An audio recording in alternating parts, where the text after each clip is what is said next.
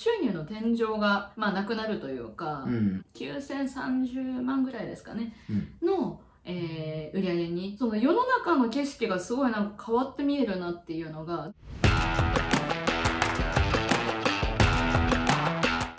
はい、こんにちは、上村です。いつも私の動画を見てくださりありがとうございます。えー今日はですね、私の受講生の方を特別にゲストとしてお呼びしております。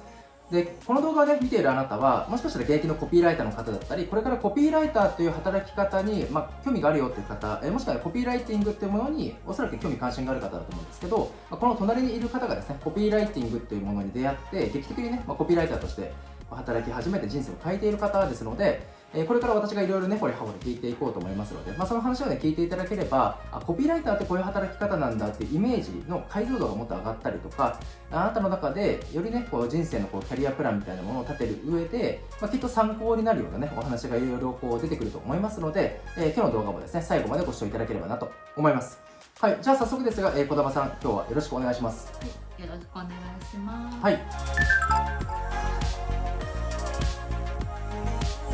んと出会う2ヶ月前までは、えー7年間普通に OL をやってました、まあ、そこの中では、まあ、事務とか総務をやってるような感じだったんですけど、うん。いかんせん忙しかったんですよねすごく。まあ7年間続いた理由の一つとしてはすごく、まあ、人間関係は良かったんです。あのベンチャー企業にもともと勤めてて、まあ、ちっちゃい会社でもあったんで本当なんか家族みたいな感じで7年間まあ続けることができたんですが、うん。まあ本当にとにかく忙しかったっていう。夜中の3時から4時ぐらいまでは毎日大体 LINE が鳴りっぱなしみたいな18時間ですか？すごいですね。半端ないですね。いや本当本当に激務っていうか、まあ、いわゆる今でブラック企業みたいな感じうですね。ん、一応ねあの形上のお休みとかもちろんあるんですけど、うんまあ合ってないようなものというか、うん20代の大事な時期をどっぷり仕事に刺されたなっていうのが自分の人生を振り返った時にすごい思い起こされることとしてあって、はいそれを思った時に正直もっといろんなことがやりたいみたいな。うんやっぱりなんかこう人生ってすごくバランスが大事だと思うんですよね。そうですね。それ叶えるためにはどうしたらいいかなっていうので、まあ、正直もう仕事辞めるしかないかなっていうのがその時は判断だったっていうのがありましたなんか当時働いてた会社やっぱちっちゃいこともあって、もう一人に対しての仕事の比重がすごい大きかったんですようんなるほどなるほど。うん、常に仕事第一だったんですね。それを多分チェンジするのが多分できないわと思ったんですよ。まあ離れないと。その場所にね居続けたらまあ働き方は変えられなかったって感じうんですうんうんよね。特に時間とかですよね。うん、しかもまあ7年間働いてて、まあ、23歳からずっと働いてたんでちょうど辞める年が、まあ、30歳になる年だったんですよターニングポイントっていうかね。そうそうそうそうそう、まあ切りもいいし辞めちゃおうかなみたいな。っていう本当になんか。本当になんかそういう感じでした。最初は、なんか正直やることも決まってないし何やってくんだろうなみたいな。いまいちピンとこないけど一旦やめちゃうかと。会社に勤めてるとでしかも居心地もいいと甘えちゃうんでとりあえず一回やめちゃうかみたいな感じで2019年の2月うんに辞めました、で4月にクラブの、まあ自分のビジネスのコミュニティってことそうですね、セミナーに参加させていただいたような感じでしたコピーライティング学び始めて、まあ、一番最初にはっきりこう目に見えて変わったなって思うのは生活スタイルそのものがまあ本当に変わったかなっていうのがうんそれ具体的に言うとどういう感じで変わったんですか？まあなんかよく言う話かもしれないですけどまず出勤とかっていうのももちろんなくなりますし収入の天井がまあなくなるというか、うん。自分がまあやったらやった分だけお仕事も報酬として返ってくるっていうような形になったんで、まあ、もちろん、まあ、逆を言えばやらなかったらやらなかった分だけ、まあそうですね。うん、帰ってこないっていうのももちろんありますけど上村さんと初めて出会った時って私ニートだったんですけど、うん。そのニートの間もちょこっとだけアルバイトとかやってたんですよね、うん。でそのアルバイトもやっぱり時給なんですよ。うん。で会社員っていうのもやっぱり月給だし、うん。っていう時に、まあ、自分自身の可能性を広げられる術を手に入れたのかなっていうのが、まあ、1個目ですねやっぱり。会社勤めは全然あの否定はしないんですけど収入には限界がありますよね。ね。まあ長年勤めたと5年10年働いてじゃあどんぐらい今のご時世上がるのかってなったら多分ビビたるもので、うん。頑張りに対してこんだけしかもらえないのスズメの涙じゃんそれが今もう常識っていうかね。他になんか嬉しい変化とか成果みたいなところってありますか、うん。まあその収入が青天井のレールにガシャンと切り替わった後、まあ、かなりでかいと思うんですけど、はい。他に何かあれば？これちょっと内面的なところなんですけど自分自身の感情のコントロールができるようになったっていうのが、あうん、何気に結構大きいですねーこれねは。結構でかいと思うんですよね、うんまあ、コピーライティング学ぶと人の気持ちもめちゃくちゃ分かるようになるし、マーケティングとか学ぶと思うのがその世の中の景色がすごいなんか変わって見えるなっていうのが今までは多分何気なく見てたものがあこういう意図があってこういう広告って打たれてるんだとかっていうのがいっぱい見えるようになってくるんで。あそうそう。今まで聞こえてこなかったところの声が聞こえてきたりとか今まで見えてもな 見なかった w i f i とか紫外線赤外線といううん。自分たちで視覚で感知できないと思うんですけどそれが急に日常生活で見えるようになってる。そんな感じですよね、うんうんうんうんマーケティングビジネスのそういう情報が急に他の人に見えてない情報が入ってくるみたいな。まあ、コピーライティング学び始めてからとにかく、まあ、自分自身怒ったりとかあんまりしなくなったなって思うんですけど、うん。学ぶ前は比較的カリカリしてる性格だった会社員時代の時ってこと？です、OL 時代、うんうん。その当時の知り合いの方たち関わってた方たちからのイメージはなんかこう怖いみたいなイメージがめっちゃあって、う そういうなんかポジションだったっていうのもありますけどどっちかっていうと叱ったりとか。あの女鬼軍曹みたいな感じ。鬼軍曹ではないけど、まあ、そういうような感じで児玉さんは怒らせちゃダメだよみたいな。あ今ねそういうのがなくなってすごい生きててもすごく生きやすいというか。ー生きやすいですね。うん人に対しても優しくなりますからね、そうです 人ね間関係変わりますよね。まあ自分の感情のコントロール能力がこう身につくっていうかねそこはめちゃくちゃ大事ですよねまあ分かりやすい成果っていう部分でコピーライターになってからちょうど1年ぐらい経った時に初のプロモーション案件に関わらせていただく、まあ、チャンスをいただいたんですね。はい。初のプロモーションなんでどうかなっていう感じだったんですけど、9030万ぐらいですかね、の、えー売り上げにコピーライターとして貢献することができました。9030万ってすごい。あともうちょっといったら1億ってことですよね売り上げが。初めてプロモーション案件ってこの売り上げをかつ、まあ、コピーライターって一番売り上げの要となるところなんでそこに貢献できたっていうのはかなりでかいですよね。まあ相当自信にもなったんじゃないですかね。今ね上村さんがおっしゃったように自分では1億行きたかったっていうのがうん。悔やまれるところとしては正直あるんですけど、うそれなりに納得のいく成果が出せたのかなっていうところまではまあいけたのでんうん。なんかこう自分が次頑張る糧にできるなっていうのがうん。まあ1個目のプロモーションでそれができたのがすごく良かったなっていうふうに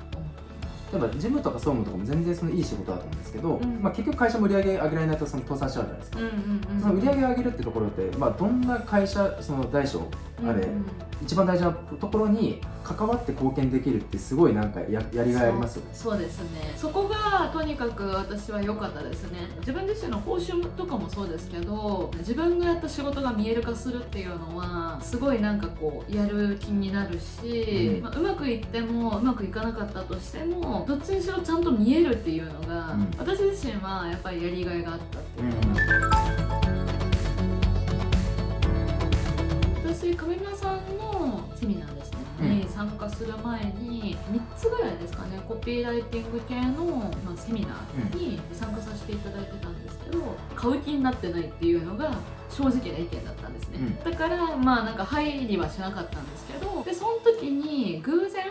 上村さんとフェイスブックでつながったっていうのが開いたところにうん。コピーライターって多分上村さん書いてたんですよ。気になるじゃないですかそりゃ。ページを見てみたらセミナーの案内が出てて募集ページを見た時に、まあ、結構圧倒されてだからまあ実践者の人たちの、まあ、生の声みたいなそうですね、うん。すごい熱くかつなんかすごい圧倒的な、まあうん。主に自分が話してる言葉っていうよりか実践者の声で埋まってそうそうそうそうそうそう。それが結構衝撃でそのセミナーの募集ページ見た時に何かあるかもしれないって思って、うん。セミナーに行った。そこがでも初めましてなんですよ。上村さんとお会いしたの、まあまあ初めてお会いしたんだけどそのセミナーに参加してすぐにあ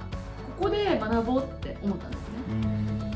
でその、まあ、最大の理由となったのはコピーライティングのテクニックって教材とか本とかにいっぱい載ってると思うんですよ、まあ、これは別に否定してるとかではなく私の感覚では他のスクールとか塾でお話ししてることはほぼ本のまんまだったんですよ。ここだけの話。まあそれがほぼって感じですよね、うん。まあ、まあ自分は仕事柄もいろいろ見てるんで分かるんですけど。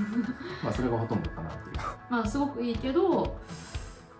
だっていうなんかいまいち腑に落ちなかったんですよね。まあ、知ってる内容もまあ多かったりとか、分かってる内容を教えられてもなっていうのが正直あって、はい。ちょっとどうかなっていうふうにその時思って、うん。まあ入んなかったっていうのがあったんですけど金村さんのところは例えば1個のテクニックっていうのに対してもう10も20もそれをなぜ使うのか。つまりそれはこういう心理が働いてっていうのの説明がすごくうん。全部こう言語化されてるというか、他のところだとその一面でしか話してないと思うんですけどおそらく自分が話してるのはその結構多角的に解像度をかなり上げてやっぱり受け取ってほしいんで立体構造に多分うん。一つのテクニックだったとしても多分伝えてるんで多分理解度が全然違うと思うんですよね。そうですね、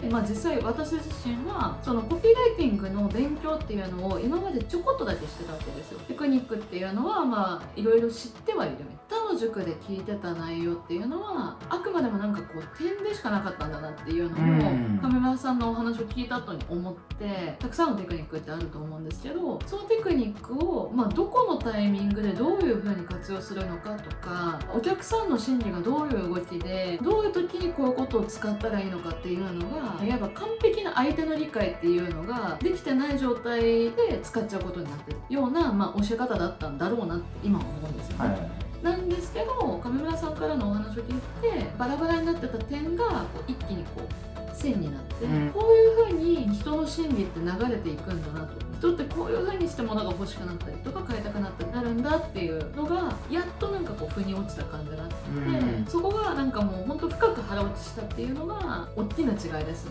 その大きな違いっていうのも多分感覚なんですけど私は上村さんと初めてお会いした時にあこの人コピーライティングめちゃくちゃ好きなんだなっていうのがまあ好き、まあ、大好きですよね。はい。それが正直印象としてあったんです他の人たち結構ドライだったんですよね。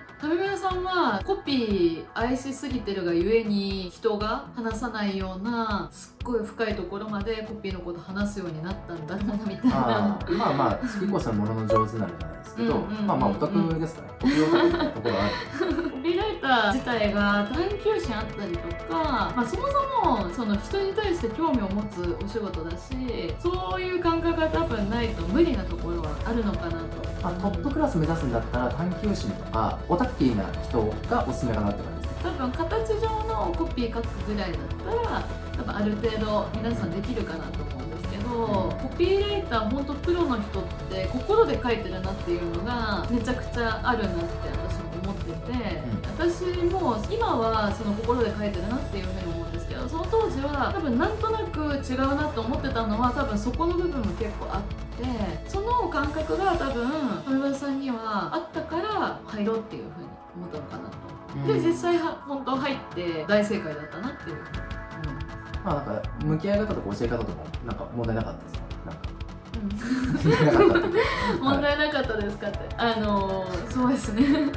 全く問題なかったです。あですか？ね小室さんちょっと見た目ねちょっと見た目。いかつ。見た目ちょっといかつい感じにね革ジャン着てるし ね黒い服着てるしみたいな怖いかなみたいな感じに見えるんですけど多分私よりよっぽど多分丁寧というか多分女性よりも多分ちょっと繊細なぐらいフィードバックしてくださいますし、まあ、実は私自身はもう早朝から深夜までお仕事のご連絡をさせていただくこともあるのでそれでも常にまあ迅速かつ的確なフィードバック、本当にしっかりしてくださるし一人一人に対してすごい愛情を持って接してくださる方だなという。うん、うん、まあ愛ですね。ざっくりしてます